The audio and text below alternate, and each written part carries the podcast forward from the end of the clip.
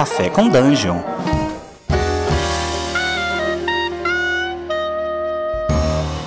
Bom dia, amigos do Regra da Casa. Estamos aqui para mais um Café com Dungeon, na sua manhã com muito RPG.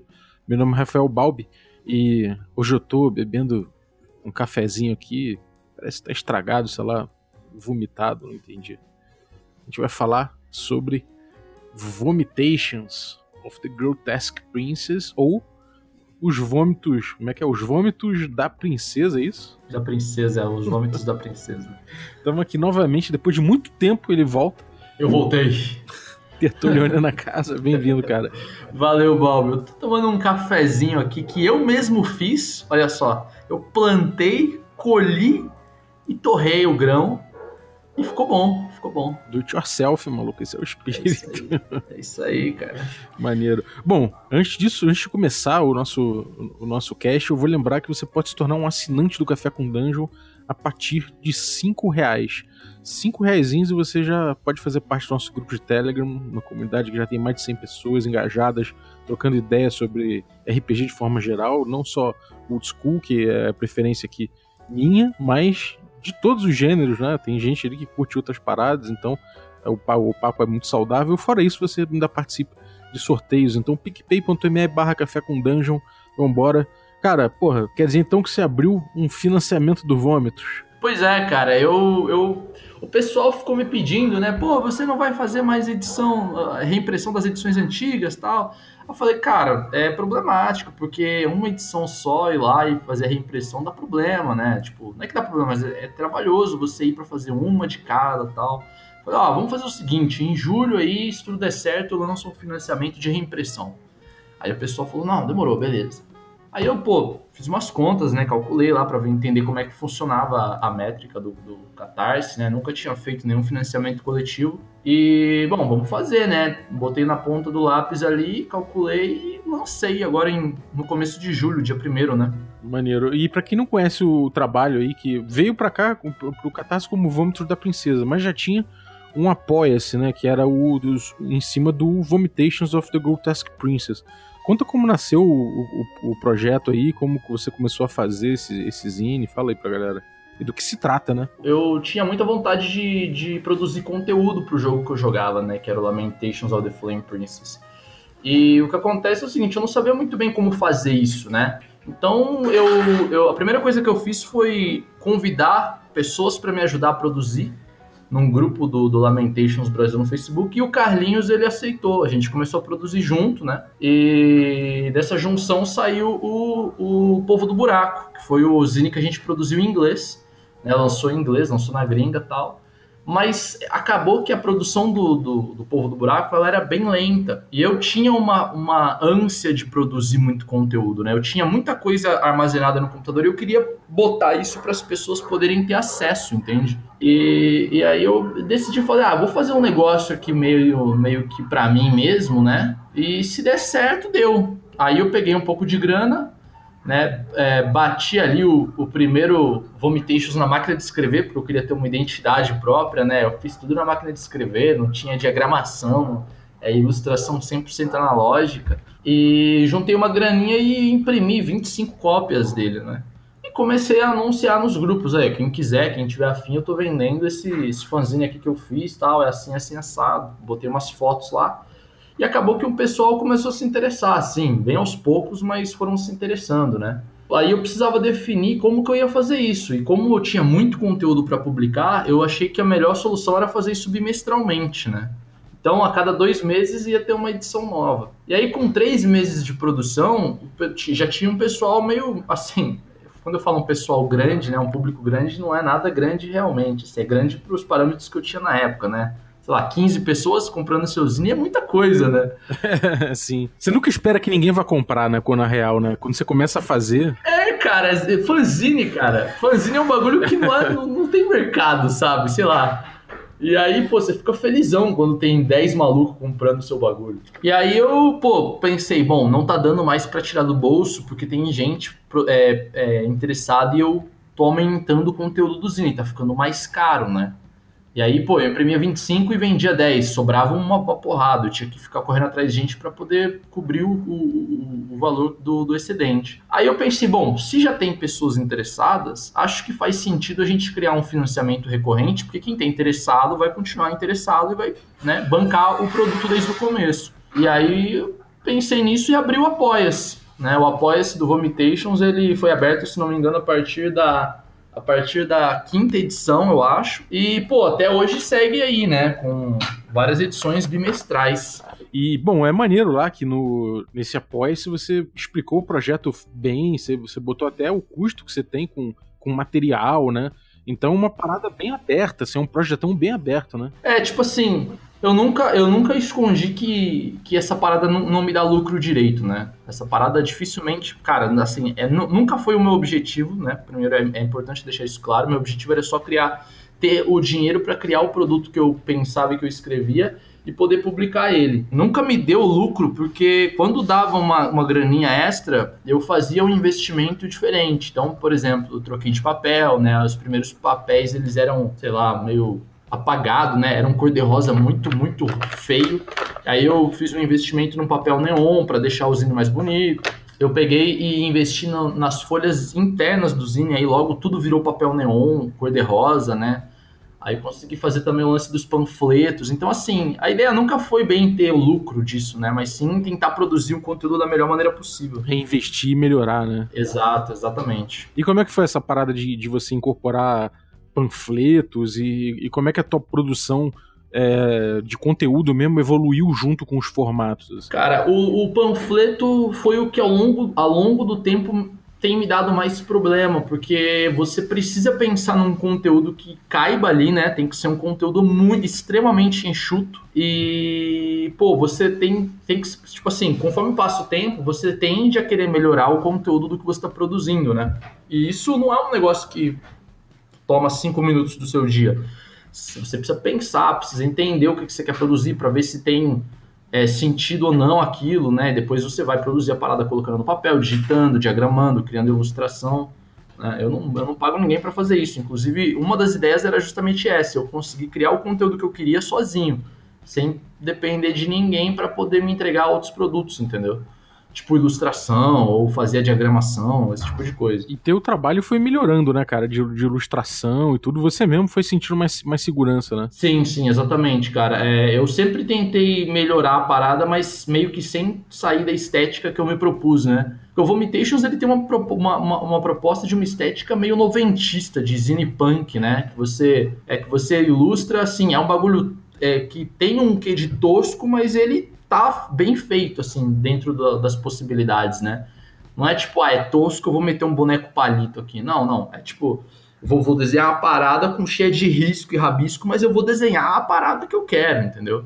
E essa sempre foi a proposta tal. Então, assim, o que eu tenho tido mais dificuldade é, é a produção de panfleto para poder tentar encaixar um conteúdo que faça sentido ali. Mas de outra, se você for ver de outro, outro aspecto, eu tenho a possibilidade de criar no panfleto um conteúdo extra do que está sendo proposto no Zine, né? Então ele meio que surge como um complemento um do outro, né? Você nessa produção toda aí de, de panfleto, de fanzine, você você tem algum, alguma coisa que você falou, puta, isso aqui gostei pra caralho, assim, você tem um, alguma coisa que você, que você pega e fala, cara, isso aqui ainda vai dar alguma coisa, é, isso aqui é meu preferido, isso aqui é meu panfleto, é o melhor panfleto que eu fiz até agora. Tem um panfleto que eu gosto muito dele, né? Porque ele brinca muito com uma parada que eu tenho desde que eu era adolescente, que é esse lance com Deus, tá ligado? Eu tenho, eu tenho, desde que eu era bem adolescente, assim, ensino médio, eu tenho minhas questões com, com o divino, né? E desde, do, desde aquela época até, até pouco tempo atrás eu me considerava ateu, assim, né? Hoje ainda eu me considero, mas eu acho que é mais um num sentido de estar ateu do que ser ateu, sabe qual é? Religião sempre foi uma parada que me fascinou muito. Então, o panfleto que eu mais gostei de criar, que foi mais interessante de criar e que eu gosto muito dele hoje, para inclusive eu acho ele muito usável, né? Por assim dizer, em mesa é o gerador de Messias, que é um panfletinho que você consegue criar um Messias para sua campanha de RPG. Esse Messias ele, ele é um, uma persona, é, você pode atrelar ela a qualquer tipo de responsabilidade moral, né? Mas que é, em teoria, ele, ele é um líder de um agrupamento de pessoas ali que essas pessoas acreditam que ele pode ser o salvador do mundo, né? Religiosamente falando. E aí você tem uma porrada de tabelas ali para gerar o Messias, sabe? É, desde poderes que ele pode ter, os seguidores que ele tem, quantidade de seguidores, armas que ele pode usar, tá ligado? Esse, esse é meu preferido, cara. Eu gosto muito dele, cara, muito bom. É, só de, de, de, dar um exemplo aqui, você pô, pode rolar o conceito da tua religião pode sair que é uma plutocracia sagrada com, com, um apóstolo chamado Adrian, o cantor. Ralph level 2. o cara é extremamente paranoico. Tirei 7 aqui na personalidade. 2D8 que diz que ele é famoso por transformar sete dragões em vegetarianos. Olha aí, cara, não tem uma personalidade mais potente que essa nessa campanha, cara. E o nome dele é Beisola, o Rei dos Reis. Caraca, brother, sensacional, velho. Eu gosto muito dessa ferramenta, cara. Esse panfleto é muito maneiro. E o cara usa uma raquete elétrica. Acabou, meu irmão. Dois, duas cargas por dia, um de oito mais dois. É muito foda isso, cara. Essa raquete elétrica aí, cara, eu só coloquei ela porque eu comprei uma no, no verão aqui no, onde eu tô morando e enche de mosca, cara. E essa raquete elétrica é, tipo, a melhor arma contra as moscas. Ela é foda, né, cara? Tá aí, o deus das moscas mortas. Maneiro. E, cara, como é que foi essa, essa mudança, assim, de você falar, cara, agora eu tô, eu tô. Eu tenho um projeto, tô escrevendo na máquina, na máquina de datilografar, agora tá aumentando o volume, porque isso acabou acontecendo, né? Sim, sim. Então você deu para ver que o teu, o teu zine acabou saindo um pouco dessa dessa coisa um a um, né, para virar uma coisa um pouco mais em escala, né? E aí você passou a botar outro tipo de gráfico que a gente não tinha visto até então, que é tipo é, recorte, umas coisas, pô, umas coisas bem doidas assim que você acabou gerando uns gráficos muito loucos. Como é que foi essa transição aí? É, na verdade o lance foi mais ou menos o seguinte, cara. É, na máquina de escrever era um processo bem lento e, puta, mano, era sofrível, assim, para ser bem honesto, porque se você errasse, você tinha que apagar manualmente, esperar o, o corretivo secar para poder bater a máquina em cima novamente, né? As letras elas não ficavam tão visíveis, você não tinha possibilidade de diagramação direito, né? Então assim, era um processo lento e bem sofrível. E como a parada começou a ganhar um outro uma outra escala, né? Tinha mais gente ali interessada. É, eu precisava fazer com que a produção do, do conteúdo do Zine fosse mais é, dinâmica. E aí eu decidi mudar isso, né? Troquei de fato para a versão digital, tentei escolher uma fonte que remetia à ideia do projeto, né? Uma fonte de máquina de escrever daquelas bem antigas, assim, que borram o papel e tal mas que facilitou muito o processo de produção porque dinamizou, né? Então eu consegui agora é, escrever a parada na tranquilidade, né? E eu, assim, antes eu não tinha responsabilidade nenhuma, né? Eu poderia criar, não tinha ninguém atrelado ao projeto e quando saísse eu vendia. Mas agora não, agora eu precisava entregar a parada no período correto, da maneira correta, sem atrasos, né? Porque, pô, a gente tem uma porrada de financiamento coletivo aí no Brasil de RPG que é raro ter um que não atrasa, né? E o pessoal reclama muito disso. Eu não queria que o meu fosse mais um a essa lista, né? Por mais singelo que seja o projeto. É, e aí eu, pô, mudei, né? Dinamizei a parada. Parte dos investimentos, né? Que eu, que eu fiz com o excedente da grana que eu conseguia tirar, foi comprar uma mesinha digitalizadora para eu poder de desenhar a parada no, no digital também, né? Para não ter que ficar travado a compra de material para você ficar usando e ficar desenhando no papel e transformando para o computador e tal. É, e aí eu comecei a fazer também as, os desenhos, as ilustrações de maneira digital, mas de certa forma também meio analógico, né? Porque você está desenhando a parada ali. O que fez eu começar a desenvolver as capas de colagem para o Zine foi, foram os trabalhos de um, de um cara que você deve conhecer. É o cara que está por detrás da Highland Paranormal Society tá ligado? O Nate Train. Os trampos dele de colagem, cara, quando eu vi a primeira vez, eu fiquei vislumbrado, assim, né? A parada é muito incrível, né? Ela dá uma, uma personalidade pro trabalho do cara que é sensacional. E aí eu falei, bom, já que, eu, já que o Zine é meu e a proposta é, é meio que ser punk, né? Fazer o, o que dá para fazer, fazer sozinho e ficar brincando com conceitos, por que não tentar fazer umas colagens para ver o que, que sai, né? E aí eu decidi tentar montar colagens para serem para se tornar a capa do, do Zine, né? A partir da edição 5, eu acho, né? Todas que remetiam a algum conteúdo presente na edição. Cara, foi um trabalho maneiro, cara. Eu, eu gostei de fazer colagem. É um negócio que te dá muitas possibilidades, sabe qual é? Você consegue brincar bem com a realidade ali. Você monta uma realidadezinha nova, né? E, cara, e, agora você, abriu aí o financiamento, como é que tá indo o negócio? O que, o que a galera pode apoiar? O que eles podem levar? É, como é que tá funcionando aí o teu, o teu Catarse? O Catarse ele tá atualmente com 33% da meta batida, né? A meta dele é R$ 1.356. Ela, ela não é uma meta muito alta em relação a outros projetos de RPG. E o que que acontece? Vamos lá. A gente tem aqui algumas opções de apoio pro pessoal, né? Tem a de 10 reais, se você quiser o agradecimento. E aí tem as, op as opções de apoio para você conseguir o, o Zine de maneira física, porque é, eu, não, eu nunca, desde o começo, eu não tenho criado o PDF do, do, desse fanzine, né? Por duas razões, né? A primeira é que na época da, da, da, máquina de escrever não tinha como, né? Obviamente. E a segunda é por conta de pirataria, assim, né? Eu, no Brasil tem uma parada que acontece que é um pouco problemática, eu acho. A pirataria, né, de maneira geral, ela costuma acontecer com qualquer obra de RPG, né, no Brasil. Só que, pô, é, eu acho problemático você piratear um bagulho que ele é feito assim na moral, tá ligado? Igual o fanzine. Pô, você tá tendo um conteúdo que é feito por uma pessoa é, que não tem CNPJ, né? Ah, o bagulho é, é, feito da melhor maneira possível, né? Para um conjunto de pessoas que estão envolvidos no projeto. E piratear essa parada, pô, sei lá, eu acho que é muita má fé, assim, né? Sendo bem honesto. Eu prefiro que o cara venha me chamar para conseguir adquirir a edição física do que que o PDF role por aí, né? E mesmo com essa, com essa política minha, nas últimas edições eu tenho é, é, salvado os PDFs que eu preciso criar, né, para poder fazer a diagramação e liberado pro, so, somente para os financiadores, né. Mas ainda assim não é um negócio que eu tenho feito como parte do projeto do Zine. Então, se você vai no Apoia-se, não tem um apoio só de PDF, sacou? E aí, de qualquer forma, só tem as edições físicas, né? Então, voltando ao Catarse, você tem lá a possibilidade de apoiar com 30 reais e aí você pode escolher algumas das edições que você talvez não tenha.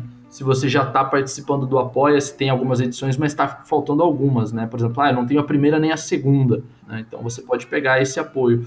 O de 60 também é a mesma coisa, mas para mais edições. Então ao invés de um, uma ou duas, você vai pegar três ou quatro edições que estão faltando, né?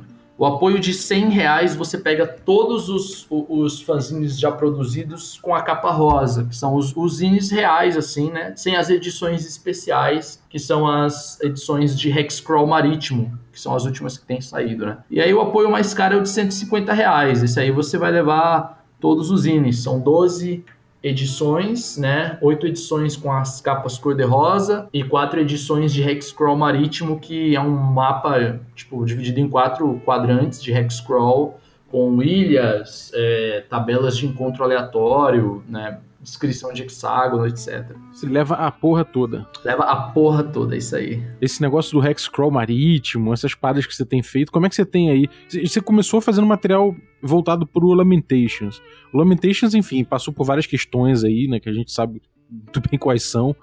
E, enfim, o autor, questão com o autor, questão com outros autores da linha e tudo mais e a galera meio que derivou para o SR. Olha, e, e, o teu o teu Zine acabou também sendo uma parada que se voltou ao SR, não necessariamente ao Lamentations, né? Isso, isso tem influenciado a tua criação como? Cara, eu vou ser bem honesto, assim, é, a, a, parada que mais me interessava né, nas produções do Lamentations of the Flame Princess é o gonzo, né? É o, a parada é bizarra, um negócio estranho que acontece, né? Um negócio que não, não faz muito sentido aparente, né? É, é, é quase o, o que rola muito no DCC, mas com um pouco da parada um pouco para maiores de 18 anos, sabe? Um negócio que é um pouco mais violento, um filme de terror dos anos 80 e 90. Sim. e, pô, isso daí é a parada que eu gosto de criar, entendeu? Não, não foge muito disso, não. Por isso que o Lamentations acabou sendo o meu jogo favorito e não o contrário, né? Eu gosto disso, logo Lamentations é o meu jogo favorito. E não eu gosto de Lamentations e por isso isso é o tipo de jogo que eu gosto. E dito isso, cara, eu posso te dizer o seguinte: a produção de conteúdo se mantém a mesma, né? Uma coisa que eu creio que mudou, e aí o pessoal que apoia o Zine pode até dizer, é o seguinte: no começo eu diria que eu tava um, por um conteúdo um pouco mais edgy, assim, sabe? Ao longo do tempo eu aprendi a amadurecer esse tipo de conteúdo sem precisar beirar o edgelordismo, né? Mas trazendo um conteúdo bizarro, assim, saca? com principalmente com uma identidade política bem forte, né?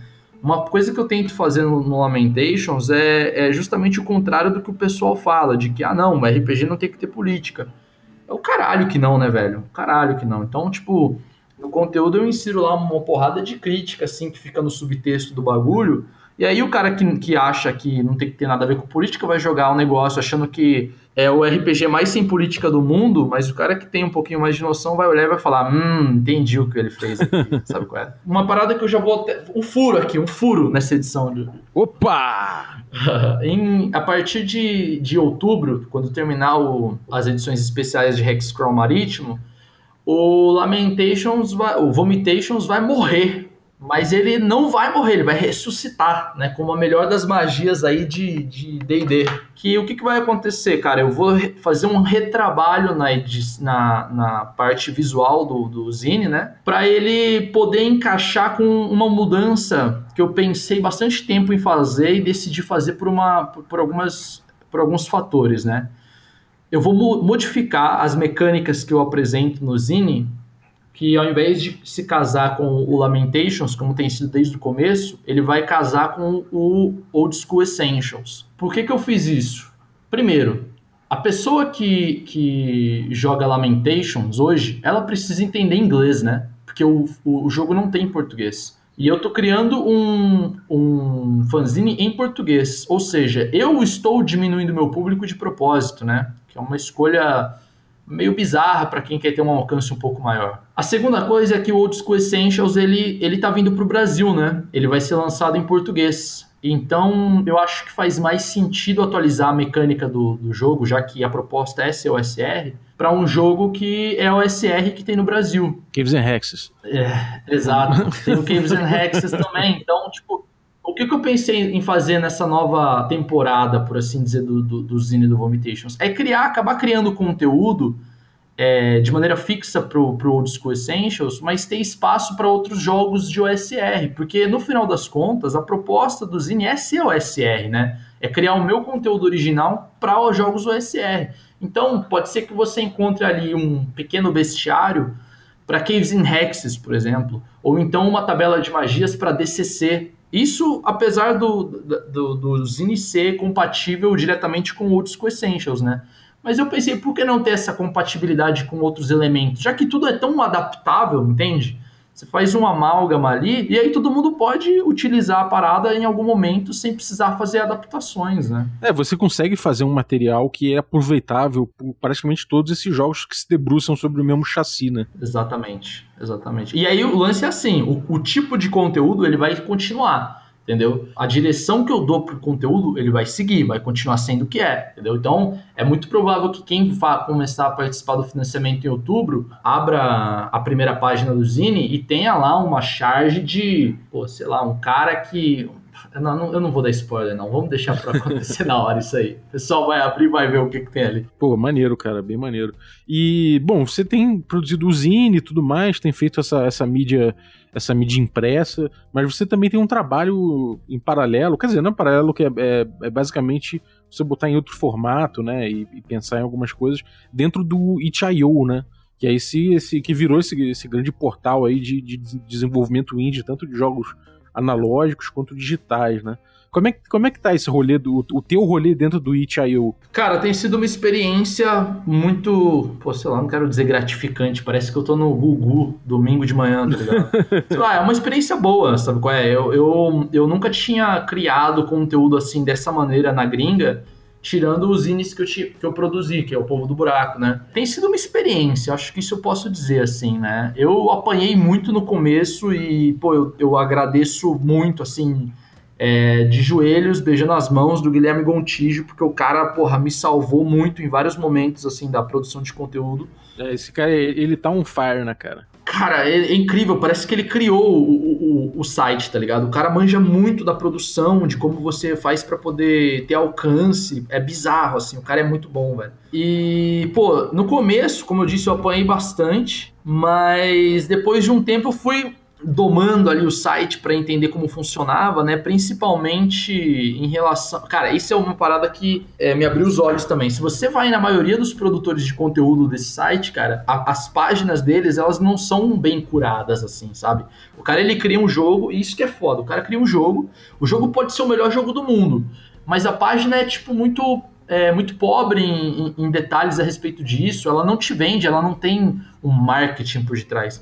E aí o cara cria um jogo foda, mas ninguém fica sabendo, entendeu? E aí, pô, isso foi a parada que eu quis focar, assim, né? Então, pô, toda página de produto que eu tiver, eu vou ter todo o cuidado possível é, para poder criar um negócio que chame atenção, porque o produto pode ser bom, mas a página tem que fazer o cara querer pegar o produto, sacou? E aí, com base nisso, eu comecei a desenvolver ali a minha página no Itch.io. E, pô, hoje tem uma porrada de produto ali, se o pessoal quiser adquirir, né? Tem uma porrada de panfleto, cara, muitos panfletos ali. Tem inclusive um projeto de, de panfleto que eu fiz, acho que foi um dos mais recentes, que é um pacote de quatro panfletos diferentes para um bestiário OSR, cara, de criaturas estranhas, assim. E assim, tem muito conteúdo que eu libero lá, pay what you want, o pessoal pode pagar o quanto quiser, tem um conteúdo pago também. Né? Uh, os zines do Vomitations eu tenho lentamente transformado ele em material gringo e subido lá. E tem outros planos também para coisas para serem postadas ali. É, o que, que você tá aprontando aí? Cara, eu tenho pensado em fazer alguns projetos de aventura solo, né? Solo não de você jogar sozinho, mas tipo que ela não tem, não seja atrelada a nenhum tipo de mídia, né? Não, é, não é parte de fanzine, nada, é uma é como se fosse um módulo mesmo. E, pô, com estética dos anos 80, filme VHS, tá ligado? E, cara, acho que é mais isso, assim, pro Itch.io, né? E dá grana o Itch.io, cara? Ah, cara, eu acho que se você investir tempo ali para você ir atrás, né, jogar ele nas suas mídias sociais, tentar fazer um, um barulho, dá grana, porque o dólar tá 5 reais, né, cara? é verdade. Então é um pouco improvável de não dar grana, né, cara? É verdade, só isso aí, mas tem uma, você deve pagar um imposto brabo, né? Esse é o maior problema do Itch.io, cara para você sacar a grana, você precisa pagar o imposto dos gringos, né? É uns 30% aí. É, tipo isso, cara. Então, Caralho, facada. Grande, é, grande parte do que, você, do que você faz, você não consegue recolher. É foda. É foda. Tinham que botar o Itch.io lá em Tokelau, sei lá, essas... Pode crer. Sobre o Itch.io ainda, eu, eu quero fazer um programa sobre, sobre essa plataforma, sobre lançamentos no Itch.io, o que, que tem de legal lá e tal. Até falei com o Gontijo, é, quando, você, quando, quando for fazer, você participa também, que eu acho que vai ser, vai ser legal falar disso. Pô, fechado, cara. Tem bastante gente que tá produzindo do Brasil lá, cara. Tem o, um jogo também que ficou bem famoso por lá, foi o Packs and Blades, tá ligado? Do Lucas Rolim, né? É, cara, ele também, pô, domina o itch.io, cara, já tirou muita dúvida minha, assim. Tem também um grande alcance no Twitter. Pô, ele, isso que é uma parada maneira, cara. Isso é muito comum na comunidade OSR e não é diferente no itch.io, né? Que é um negócio mais indie, não necessariamente o SR, né? Mas é o pessoal se ajuda muito, cara. Eu não sei se porque a gente é brasileiro, né? E tá, tá junto aí tentando desbravar uma plataforma gringa mas o pessoal se ajuda muito, cara. Não tem, não, não vejo muito um, uma, um sentimento de competição, saca? Uhum. É, é, justamente o contrário, assim, né? O pessoal se ajuda nas redes sociais, se ajuda para poder criar conteúdo, né? Tirando dúvidas. É bem foda, assim. Sim. É, cara, é, eu acho que o itch.io tem uma coisa muito interessante que é essa horizontalidade, né? que é uma coisa que a gente via, por exemplo, em podcasts e que, e que pô, em vídeo na internet também. Só que ao tempo, com, com o tempo, assim, como você falou, tem um problema que é você se autopromover. Isso é um problema. Porém, é mais fácil você se autopromover do que se você tivesse um indexador, né? Como o, YouTube faz, que acaba ele que decide quem vai é, aparecer mais, e aí tem um algoritmo, e aí tem todo um, um rolê para você aprender como funciona isso para poder se promover. Então acho, eu acho que essa etapa de produção de conteúdo e de exposição em, em, em plataforma que é horizontalizada é muito interessante, entendeu? Porque realmente permite com que todo mundo se fizer o se, se fizer o rolê, botar a, cara a tapa, de, de alguma forma consiga aparecer, né? Todo mundo transa, né? É isso. Exatamente, isso é muito interessante. Eu acho que tem muito a ver com essa natureza também, né? Porque deixa muito claro que todo mundo tem espaço, não é uma coisa que, que o algoritmo vai escolher um ou outro, sabe? É uma coisa que, enfim, demorou, cara. Então, é, pra galera que quiser entrar lá, é, é o Pitch Black Lair, né? Com tracinho em todas as palavras, ponto it, que é itch.io. E algum recado pra galera? Fala aí dos links aí, essas coisas que você tem produzido, algum recado pro pessoal? Não, tipo assim, quem quiser, então, é, ter acesso ao, aos zines antigos do, do Vomitations, é só entrar no catarse.me barra VDP, né? Tem lá as possibilidades de apoio, vai ficar por 60 dias lá. Então, se vocês não tiverem grana agora, em julho,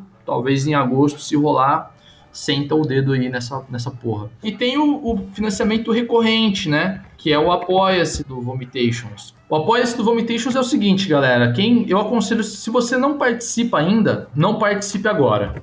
Entendeu?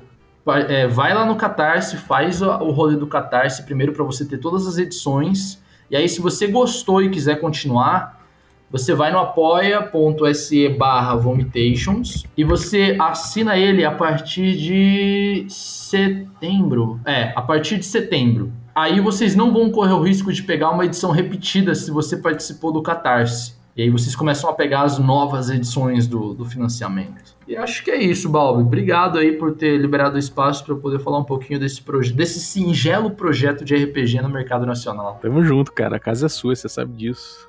Essa fundação aqui, você que você que cimentou também. Martelamos juntos, né? Exatamente. É, demorou, cara. Beleza. Então, obrigado aí pela, pelo teu conteúdo, cara. Parabéns aí pela produção também. Pô, você sabe que eu sempre fui fã. Tamo junto. E galera, vocês aí que estão ouvindo a gente, muito obrigado pela audiência. É, e valeu também a galera que, que apoia o projeto. É, a gente já tá, a gente já tá aí evoluindo bastante, então, pô, valeu aí todos os assinantes Café Expresso, os nossos Café com Creme e também os nossos membros aí Café Gourmet é, o, o Augusto Lima, Ricardo Mate, Adriel Lucas, Rafael Cruz, Erasmo Barros, Abílio Júnior, Francioli Araújo, Rafael Caetano Mingorance, Xerxes Lins, Pedro Cocola, Diogo Nogueira, Ulisses Pacheco, Matheus Hamilton de Souza e Denis Lima. Galera, muitíssimo obrigado pelo apoio de vocês. E eu queria agradecer aqui, por último, o Renato Cota pela cortesia da nossa vinheta de hoje, que ele gravou pra gente e enviou por e-mail. É, vou, eu vou passar para vocês um WhatsApp aqui no descritivo do episódio, caso você queira gravar para ajudar a gente também a fazer as outras vinhetas provisórias, você pode mandar um áudio para a gente no WhatsApp. É, na verdade, melhor porque mande três áudios. O primeiro áudio falando Oi, quer café? O segundo áudio com outra pessoa falando café com quê? E a terceira, o terceiro áudio você falando café com dungeon, de novo, para a gente poder usar nas próximas vinhetas provisórias que a gente vai fazer. É, lembrando que isso é uma sessão de, dos direitos da, de uso aí da nossa, da nossa vinheta, para que a gente não tenha problemas legais no futuro. Então, peço que quem mandar esteja ciente de que está cedendo os direitos de uso para a gente, pelo menos por um tempinho aí até a gente pegar a nossa vinheta final. Então, mais uma vez, obrigado, Renato Cota, e até a próxima.